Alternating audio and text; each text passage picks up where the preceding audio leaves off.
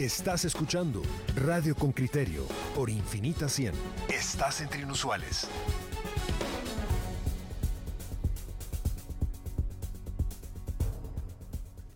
Oyentes con criterio, estamos de vuelta para abordar un tema. Mire, si hay temas importantes en nuestro país, este es verdaderamente uno de ellos.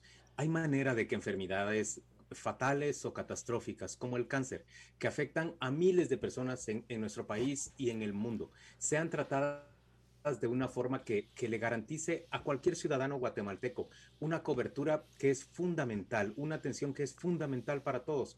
Eh, hoy vamos a discutir en torno a una iniciativa para tratar el cáncer en Guatemala de, manera integral. Escuchamos la nota de Henry Bean y luego discutamos, discutimos con, la diputada Lucrecia Hernández Mac. Ella es integrante de, la bancada de Semilla y es ponente de esta, de esta iniciativa. Vamos a la nota de Henry y volvemos con Lucrecia Hernández. El informe de Henry Bean, reportero con criterio.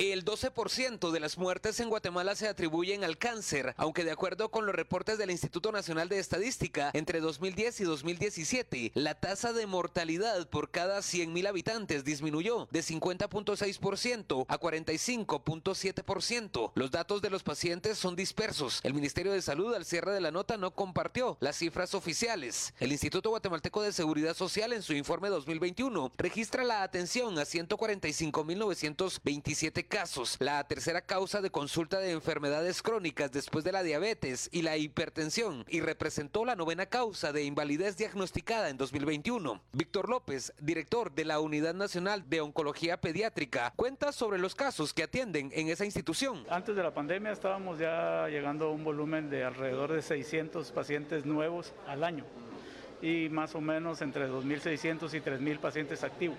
El Instituto Nacional de Cancerología, INCAN, en su plan 2022 proyecta la atención de 18.901 pacientes con una asignación presupuestaria del Estado de 45 millones de quetzales. Algunos de los costos de estos servicios cubiertos con el presupuesto son quimioterapias 2.000 quetzales, radioterapia 20.700 quetzales y el director de UNOP agrega. Eh, es una enfermedad bastante cara que la población no puede cubrir por sus propios medios. ¿Cuánto cuesta tratar la enfermedad? Es muy variado. O sea, el rango puede ser tan barato como 10 mil quetzales si se identifica temprano a tiempo, pero también pueden haber tratamientos excesivamente caros que por diagnóstico tardío. Eh, yo le diría que pueden superar el medio millón de quetzales, fácil, un paciente complicado. Freddy Ochaeta, un hombre de 62 años, exfuncionario de Naciones Unidas para Guatemala, fue diagnosticado hace un año y medio con cáncer de próstata y aunque su tratamiento lo recibe en el Seguro Social, ha tenido que llevar el caso a los juzgados debido a que el apalutemide, la medicina que necesita, no está dentro del protocolo del IX y mientras se dilucidaba su situación, debió usar otro componente. Tuve que adquirir un bloqueador tumoral que es más genérico, que ese sí está dentro de mi disponibilidad financiera, mientras llegaba el otro medicamento. Cada frasco de pastillas para 30 días me valía más o menos como 8 mil quetzales. ¿El otro cuánto le costaba? el, el, apalatinida para Lix eh, cuesta cerca de 42 mil quetzales. Es un frasco de 30 tabletas, 4, 4 diarias. Es una quimioterapia, cuatro pastillas diarias. En el Congreso se prepara la iniciativa de atención integral del cáncer que busca hacer un alivio en medio del suplicio. El borrador contiene, entre otros puntos, atención integral, acceso a medicamentos, prevención y rehabilitación, cuidados paliativos, creación de una política nacional contra el cáncer, asegurar presupuesto adecuado para la atención de la enfermedad y la creación de la primera unidad de radioterapia. Lucrecia Hernández Mac, diputada de Semilla, exministra de Salud y paciente con cáncer, exponente de la iniciativa que se espera se presente en las próximas semanas. Lo que se ha discutido en, algunas mesas de trabajo que hemos tenido es que eh, la atención especializada para el cáncer podría empezar a darse en el Hospital de Villanueva. El Hospital de Villanueva es un hospital de especialidades en donde podría servir tanto para el, el tema de trasplantes, que ya viene, digamos, la, esperamos la aprobación de la iniciativa de ley, como también para la atención del cáncer. El documento contempla una partida inicial de 600 millones de quetzales para investigación y fortalecimiento de la Red Nacional de Servicios Oncológicos, equipamiento, medicamentos y formación de capacidades, ya que según la diputada solo hay 30 oncólogos en todo el país. Algunos cánceres como el de hígado o cervix son tratables preventivamente con vacunas, pero Mirna Montenegro del Observatorio de Salud Sexual y Reproductiva comenta. Y el sistema solo te atiende al 6% de 100. O sea que estás hablando que te atiende realmente a pocas, pocas mujeres en el marco de la prevención. No hay acceso a esos servicios para prevenir el cáncer.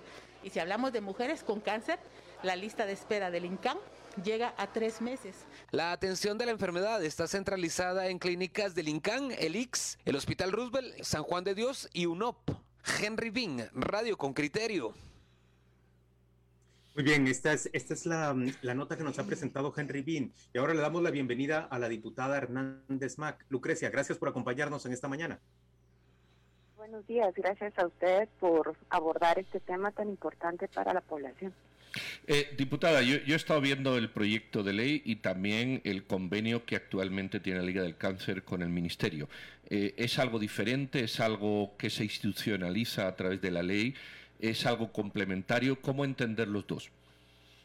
Bueno, de hecho es algo bastante diferente porque lo que busca esta ley es justamente asegurar, para obligar al Estado, al Ministerio de Salud, a su red de servicios, a dar una atención integral, ¿verdad?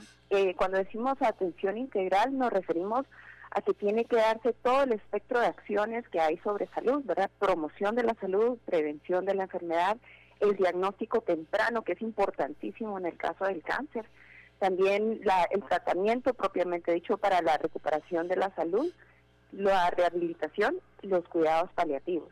Y cuando hablamos de atención integral también nos referimos no únicamente a la atención, digamos, física, biológica del cuerpo, sino también al acompañamiento de salud mental, ¿verdad? De, de cuestiones eh, alimentarias o nutricionales y de otras dimensiones que muchas veces afectan a las personas que tienen un diagnóstico con cáncer. Entonces, lo que vemos en, en, el, caso del cáncer en Guatemala es que estamos teniendo alrededor de 16 mil casos nuevos cada año y alrededor de 9 mil muertes por cáncer también cada año. Y el, el Estado, ¿verdad? Como sociedad o como país, realmente no hemos logrado asegurar una atención para, digamos, estos pacientes que cada vez que hay un diagnóstico de esto, lo que piensan es muerte, como decía una de nuestras participantes en la mesa o, eh, como bien dicen, ¿verdad? Empieza un via crucis o un calvario. Entonces, eh, lo que busca esta iniciativa es ordenar la respuesta tan dispersa y tan ineficiente que tenemos como país. Lucrecia, y, y en términos reales, ¿hay, ¿tenemos la capacidad como Estado, o qué tendríamos que construir más bien como Estado para, para poder atender a estos pacientes? Perdón, yo, yo conozco de cerca, por ejemplo, el departamento de oncología, la unidad de oncología en el Hospital Roosevelt. Oyentes con criterio, ustedes no tienen la idea de el volumen de personas que desde las tres y media, cuatro de la mañana están haciendo cola para ser atendidos por un personal limitado que sin embargo muestra una actitud enormemente positiva y afectuosa hacia los pacientes. No hay ni siquiera bancas para que ellos puedan descansar, sentarse, no digamos acostarse, que muchos que están eh, llegando a, recibir quimioterapia o radioterapia ese día requerirían de un sitio en donde descansar. Eh, Lucrecia, de lo que estoy hablando es de, de una precariedad o una inexistencia de condiciones que el Estado tendría que hacer una inversión grande para poder dotar en diferentes hospitales del país de las condiciones apropiadas para, para atender a estas personas. Así es. A ver, eh, los, los, las cifras que les di, el problema es que van a aumentar, ¿verdad? No es que vayamos a tener menos casos en los próximos años, sino que vamos a tener más casos en los próximos años. Y de hecho, uno de los epidemiólogos investigadores, el doctor Joaquín Barnoya, que revisa estos temas, calcula que esas 9.000 muertes se van a duplicar en los próximos cinco años como efecto de la pandemia por la cantidad de casos que no fueron atendidos a tiempo, eh, por el cierre de consultas externas, porque la gente ya no fue a los servicios de salud, etcétera. Entonces, lo que busca esta iniciativa es como les decía, ordenar la respuesta que damos. Eso significa fortalecer las capacidades en el primer y segundo niveles de atención para poder identificar población con riesgo, hacer trabajo de promoción y prevención, vacunar, por ejemplo, eh, la, vacunación eh, del VPH o la vacunación para la hepatitis B o la hepatitis C, que podría ayudar a prevenir, por ejemplo, el, cáncer de hígado, que es uno de los más frecuentes en el país. Eh, poder identificar los cánceres de forma más temprana. Esto significa también poder proveer y equipar y capacitar en los hospitales distritales, los regionales, además como fortalecer los hospitales nacionales que ya atienden pacientes como el Roosevelt de San Juan y crear el primer hospital de referencia nacional o el primer hospital especializado con una unidad de terapia. Así como tenemos un hospital especializado para tuberculosis, otro para infectología pediátrica, otro para traumatología y ortopedia, eh, sí también necesitamos ya un hospital especializado para la atención del cáncer, ¿verdad? Entonces lo que se busca es crear una red, una red de servicios que haga todo el trabajo de control, ¿verdad? La promoción, prevención y diagnóstico temprano y que también asegure una atención especializada. Y obviamente esto implica que el Ministerio de Salud coordine con el ICS, coordine con otras instituciones que reciben aportes del Estado, como por ejemplo INDEGEM, que hace tamizaje genético, FUNDECAN, que apoya a las pacientes la Liga Nacional del Cáncer, que con INCAN también eh, atienden, atienden pacientes y, es a donde refieren. Em, así como, bueno, otros, por ejemplo, eh, una ONG de la, una fundación que atiende el linfedema, que está atendiendo pacientes que generalmente tienen linfedema a raíz de, del cáncer de mama y de las operaciones que les hacen. Entonces, se trata justamente de coordinar la red, ¿verdad? de establecer una política, un plan, y el plan tiene que incluir, eh, pues, asegurar el presupuesto para poder eh, fortalecer las capacidades de forma gradual y progresiva. ¿verdad? Pero todo esto tiene que ser con base en la planificación y también ver las capacidades de presupuesto de, del ministerio. ¿verdad? Pero cuando uno mira en el Congreso la cantidad de miles de millones que se están yendo a disque infraestructura, cuando sabemos que realmente se ve la campaña, en realidad, podemos decir que el presupuesto del Estado, si se ordena, si se organiza bien, puede alcanzar para dar una atención digna a la población con cáncer. Hola Lucrecia, soy Luis Miguel Reyes. Em, quería preguntarte, ¿cuánto, ustedes ya calcularon cuánto dinero eh, se necesita para financiar este esfuerzo que, proponen y qué disponibilidad ves en diputados de otras bancadas? para, para apoyar esto, porque al final de cuentas esto sabemos que como bien lo decís, no es infraestructura o no es dinero para, para supuestamente para financiar infraestructura que les va a dar votos el otro año, pero cualquier persona que se haya topado con un caso de cáncer en el o que nos hayamos topado con un caso de cáncer en el sistema de salud se dará cuenta del costo que tiene eso y de lo complicado que es tratarlo. Eh, ¿Cómo ves esto? Sí, como decimos, eh, pues el diagnóstico del cáncer es devastador para el paciente, para la familia y todavía más devastador los costos que hay que pagar para estos tratamientos, ¿verdad? Ahí sí que no hay realmente patrimonio familiar que aguante y aquí es donde tenemos que hacer justamente mancomunación de fondos, ¿verdad? Y hacer las respuestas más eficientes. Entonces, eh, ¿cuánto nos está costando? Esa es una pregunta que no hemos podido realmente responder porque hemos solicitado información al IGS, al Ministerio de Salud, y no tenemos esos datos. Ellos no saben cuánto se está yendo realmente a la atención del cáncer. Lo que sabemos, por ejemplo, es que eh, los montos que se le dan al INCAN van en aumento, ¿verdad? En el 2017 eran 21 millones, ya para el 2022 son 45 millones. UNOP también ha tenido aumentos, eh, en el 2017 eran 40, ahorita están en 50 y parece que se les puede aumentar 60 millones más. Este año también se le va a dar dos millones a Fundecan, se le va a dar tres millones a, la Fundación del Infedema y también se le está dando cinco millones a Indegem. Entonces vemos que el cáncer ya está eh, generando gastos en el sistema público. Y en el San Juan se calcula que en quimioterapias y medicamentos oncológicos y hematológicos son alrededor de 25 o 30 millones y en el Roosevelt alrededor de 40 o 50 millones solo en medicamentos, ¿verdad?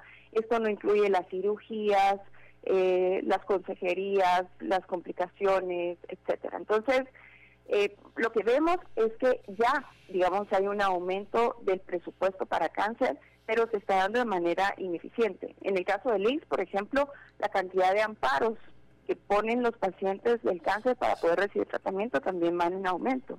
En 2017 se presentaron 26 amparos, ya en el 2021 108 amparos de pacientes del IX para recibir tratamientos. Entonces, eh, lo que necesitamos es ordenar, ¿verdad? Ordenar la casa para poder hacer eficientes eh, los procesos. Y en la iniciativa de ley también estamos proponiendo la creación de un comité de farmacoterapia. Este comité lo que haría es revisar los protocolos y estándares de atención, ver cuáles son los medicamentos y las tecnologías necesarias para el diagnóstico, tratamiento, cuidados paliativos, era toda la atención integral.